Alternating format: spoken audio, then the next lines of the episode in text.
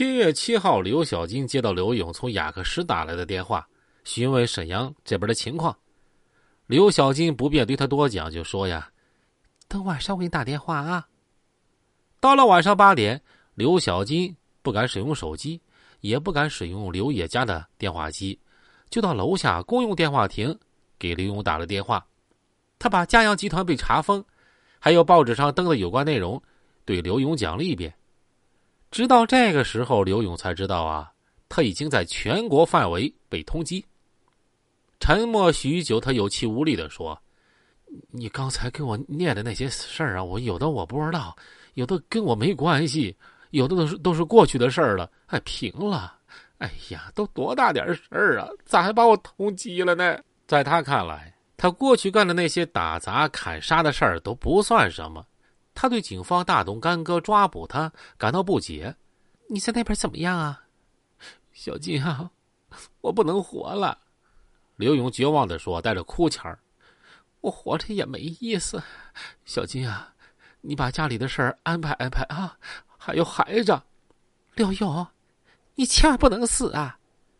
如果不是怕被人听见，刘小金呀会大声喊：明天我就过去。”你千万等着我哈，听见没有啊？等着我啊！刘小金知道，已经感到绝望的刘勇很可能再次萌生自杀的念头，他不敢耽误。第二天中午，带了九万元现金和五千美元，从长春客运总站坐大巴动身了。他认为坐大巴比较安全。陪他去的还有刘野，他对刘野说：“他要出去办点事儿，让刘野陪他去一趟，也好做个伴儿。”刘野当即答应了。其实，公安局抓刘勇的事儿，沈阳到处传得沸沸扬扬的，这刘野会不知道吗？想到这儿，刘小金心里对他十分感激。他们坐大巴到了长春，从长春坐火车到了雅克什。他们在火车站见到刘勇和高伟了，他俩戴着墨镜以免被人认出来。四个人然后一起乘火车去黑河，打算从那儿去俄罗斯。刘小金曾问刘野说：“北边有认识的人没有？”刘野说：“他有个姓房的朋友住在黑河，人称二姐。如果从黑河过黑龙江，对面就是俄罗斯的布拉戈维申斯克。”于是，在去黑河的火车上，刘野给二姐打了电话。刘小金在雅克什宾馆的房间里，把带去的报纸给刘勇看了，按照报纸上登的那些案子，一件一件的问他。刘勇。也做了啊，一一解释。重伤省纪监局检查人员的事儿，他说出事的时候啊，他不知道，他在百家楼上办公呢。殴打大仙崔岩的事儿，刘勇说那天出门了，没在沈阳。宋姐非他们去打是他们自己的事儿，我没让他们去打呀。那个烟贩王永学死后，我才知道这件事儿与我无关啊。公安局为啥通缉我呢？别的我也不问了。我只问你一句：你杀人没有啊？我我我没杀人，没杀人，你为啥要死呢？你死了，企业不就完了吗？这次来的目的呀，我主要想问问你到底咋回事儿。我我没杀人，我百分之一万的没杀人。刘勇说的很坚决。既然没杀人，那你死啥呀？刘小金就质问这个刘勇，刘勇也不说话了，显得委屈啊。还挺无奈的。刘小金曾劝说刘勇投案自首，但是刘勇没听。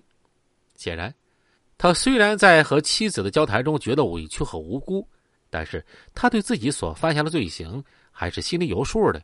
他怕法律，没有投案自首，决心外逃。在这种情况下，刘小金在犯罪的歧路上越走越远了。他铤而走险，帮助刘勇外逃。他对刘爷说。现在只有让刘勇过关到俄罗斯那边去，才能保住他的命，豁出去闯关吧。他不但资助刘勇，还找人为刘勇办了去俄罗斯旅游的护照，并且在七月十日下午和刘野一起掩护刘勇通过了边境检查站。然而，最终他们和刘勇、高伟先后被捉拿归案。本来和刘勇黑社会性质犯罪集团所犯罪行无关的刘小金。因为窝藏罪而锒铛入狱，成了阶下囚。不但如此，他还坑害了好朋友刘野，让他也做了殉葬品。应刘小金要求，征得专案组同志同意，刘小金拿起笔给刘勇写了个条子：“刘勇啊，真的好想你，你的妻子小金。”陷于亲情泥潭而不能自拔的刘小金，对自己所犯的罪行仍然是执迷不悟。法庭上。他对检察机关在起诉书中对他指控的犯罪事实没有提出异议，但他强调，他帮助刘勇逃避警方抓捕，掩护他外逃，既是为了嘉阳那么大的事业，也是出于夫妻感情。的确，在人生的关键时刻，刘小金被亲情迷了心窍，触犯了法律，自食其果，发人探思，令人警醒。